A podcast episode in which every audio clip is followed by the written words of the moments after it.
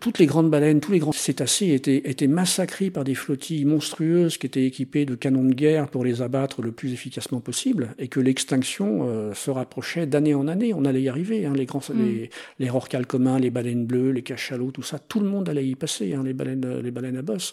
Donc, euh, le fait que la Convention baleinière internationale, qui est un, un organisme euh, qui d'abord euh, structure et, et coordonne les, les professionnels de la chasse entre eux, votaient tous les ans contre un, moratoire, parce que évidemment, eux, ils voulaient tuer tout ce qui bougeait le plus longtemps possible pour continuer à gagner le maximum d'argent. Et en 82, euh, la majorité s'est inversée. Et le plus grand bonheur pour nous, ça a été d'observer que le pays qui a changé de vote pour faire basculer la majorité dans le camp de la protection des baleines, c'est l'Espagne. C'est l'Espagne dont tu nous parlais en toute première grande expérience. Dont, dont, je m'étais évadé euh, deux ans plus tôt. Quoi,